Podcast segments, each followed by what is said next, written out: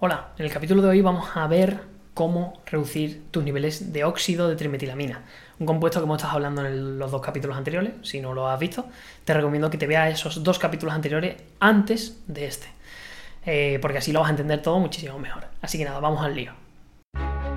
Bienvenido a Hackeando la Salud, un lugar donde discutimos ciencia y herramientas basadas en ciencia para optimizar la salud y el rendimiento en el día a día.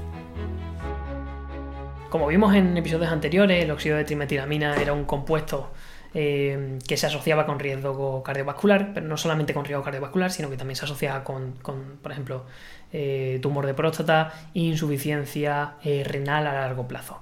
Es una molécula que viene dada por una conversión que se da a nivel intestinal por parte de microorganismos de la colina y de la carnitina, dos aminoácidos que obtenemos desde la alimentación. Entonces, en este capítulo nos vamos a centrar, porque vimos en el anterior cómo, cómo se aumentaban de forma eh, inconsciente los niveles de, de, timao o de óxido de trimetilamina, y en este episodio nos vamos a centrar en lo contrario, cómo se reducen tus niveles de óxido de trimetilamina, que yo creo que es lo más relevante, lo más importante, porque estamos reduciendo un parámetro que está asociado con eventos patológicos o enfermedades. Por lo cual, si hacemos como una especie de listado, por simplificarlo un poco, lo primero que, va a lograr reducir nuestros niveles de, óxido de trimetilamina, obviamente, eh, a nivel clínico, no va a ser enfocarse, como en muchos estudios se ha visto, no va a ser enfocarse en reducir las bacterias que convierten la colina y la carnitina en trimetilamina, y no va a ser, por supuesto, inhibir las enzimas hepáticas que convierten la trimetilamina en óxido de trimetilamina. No podemos jugar a ser Dios, las cosas funcionan como funcionan. Y aunque tengamos fármacos que hacen diana, después tienen, digamos, otros efectos eh, contrarios, como por ejemplo, si tú inhibes farmacológicamente la conversión de trimetilamina a óxido de trimetilamina en, en sujetos que genéticamente les falta esa, esa enzima, lo que ocurre es que al final en el cuerpo de estos sujetos los elimina vía renal o los elimina vía piel, vía sudor, y hay un característico olor a pescado. Es decir, si nosotros inhibimos la conversión de, trimetilamina a óxido de, a óxido de trimetilamina perdón, a nivel farmacológico, provocamos un olor característico a pescado, porque digamos que el cuerpo de ese sujeto intenta expulsar la trimetilamina, no convertida en óxido de trimetilamina, por todos los sitios posibles, como una emergencia, porque es una toxina finalmente.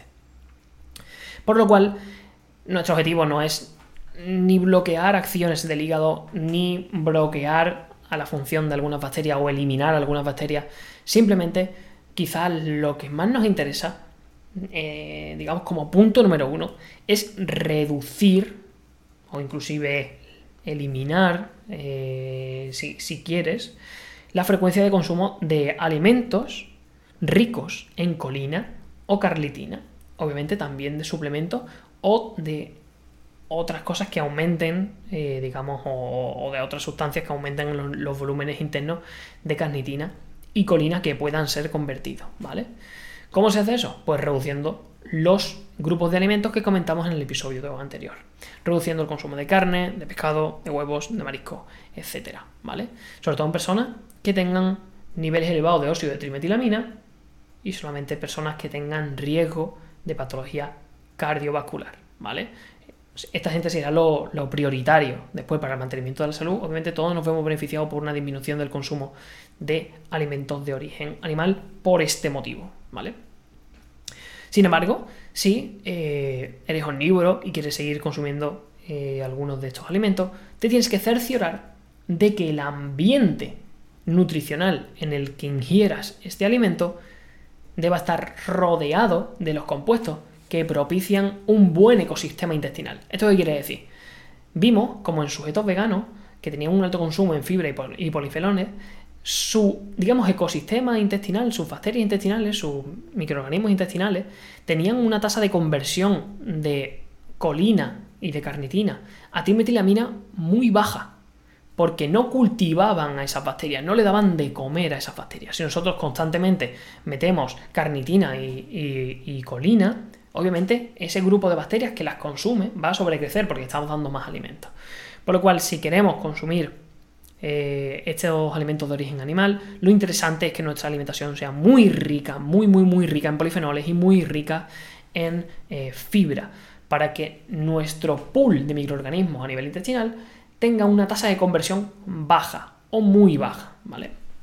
Y nos ocurra como al sujeto que comentamos en el episodio pasado, que siendo vegano, aunque consumiese un bistec, un plato de carne rico en carnitina y rico en colina, no conseguía producir altos niveles de trimetilamina que después se convirtieran en óxidos de trimetilamina a nivel hepático.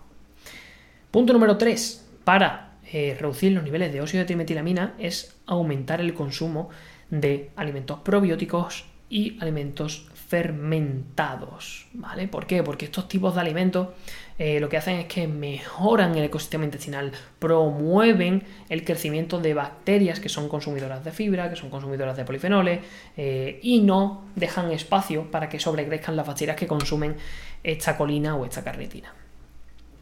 Punto número 4. Se ha visto a nivel científico en, algunos estudios de intervención que el resveratrol, que es un polifenol exclusivo, bueno, exclusivo o presente en uvas, ¿vale? Eh, la gente lo conoce por el vino, pero la cantidad que hay en el vino es ínfima. Eh, es mejor las uvas, ¿vale? Eh, entonces, que la inclusión de este resveratrol consigue aumentar microorganismos que no consumen carnitina y colina y por tanto disminuir los microorganismos que consumen carnitina y colina. Entonces por esa parte disminuye la conversión de colina-carnitina en, en trimetilamina y por tanto disminuye los niveles de óxido de trimetilamina a nivel eh, sanguíneo cuando, eh, cuando consumimos algún alimento que tenga estas dos moléculas. Número 5.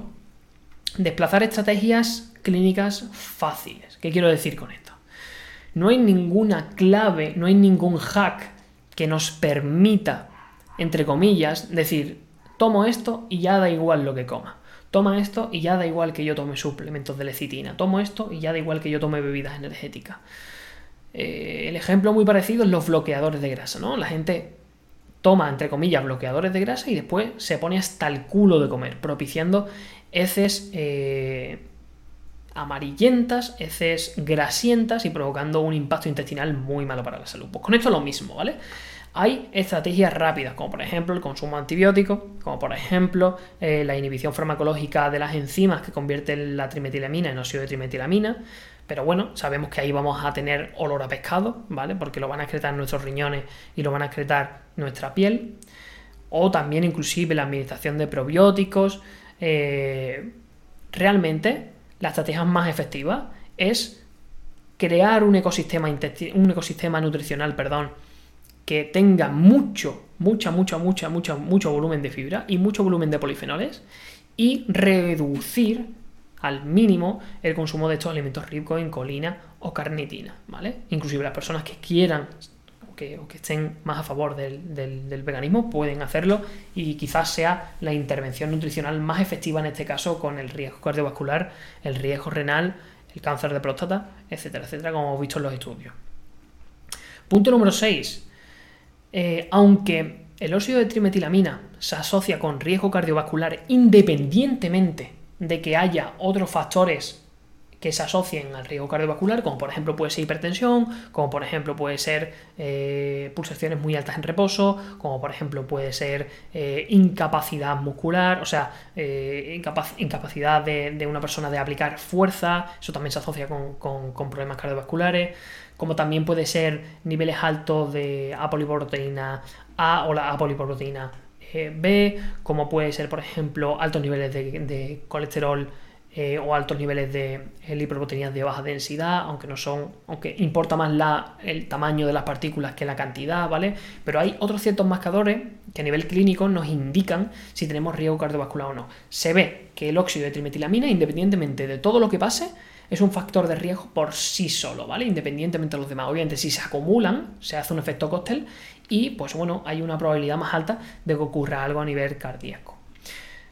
Pero tenemos algo que es muy efectivo contra la enfermedad cardiovascular y es el ejercicio. Por lo cual, el punto número 6 para reducir tus niveles de óxido de trimetilamina, no de forma directa quizá, pero sí de forma indirecta, eh, es el ejercicio en sí. Y punto número 7, priorizar tu salud ante todo.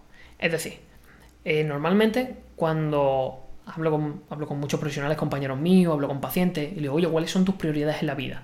Casi todo el mundo me dice, pues mis prioridades en la vida son, yo qué sé, por ejemplo, eh, el amor, la familia eh, y el dinero.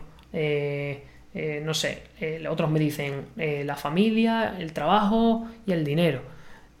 Cada uno tiene sus prioridades, ¿vale? Y siempre que les comento, oye, ¿y en qué puesto tienes puesta tu salud, tu propia salud? Todo el mundo dice, no, mi salud va a lo primero, mi salud va a lo segundo, mi salud va a lo tercero, pero siempre lo ponen en un, en un top ranking muy alto. Sin embargo, aunque te dicen eso, después actúan de forma contraria. Después prefieren, por ejemplo, pasar dos semanas o tres semanas o un mes o, o dos meses o tres meses o un año inclusive llevando, digamos, algunos hábitos en su día a día que saben que no son positivos para su salud, pero dicen o se dicen a sí mismos, vale, cuando pase este periodo en el que, por ejemplo, tengo mucho trabajo, en el que, por ejemplo, tengo mucho estrés por los estudios, en el que, por ejemplo, tengo eh, A, B, C y D,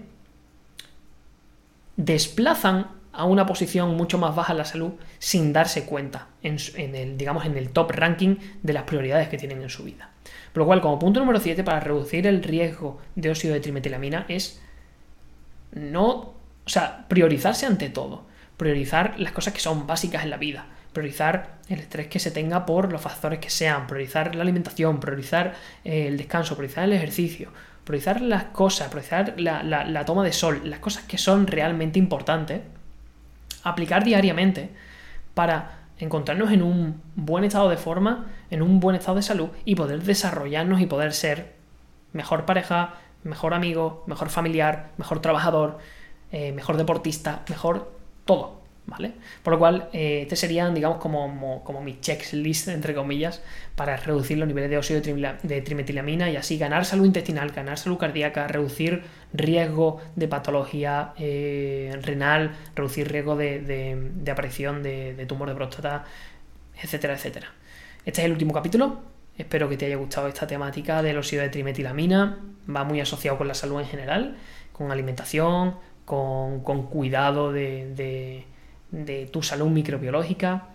Y nada, espero que hayas aprendido mucho, que puedas aplicar algo en tu, en tu vida o que sepas cómo asesorar a pacientes que puedan venirte, si eres profesional de la salud, con, datos analíticos muy, eh, muy relacionados con los temas que hemos hablado.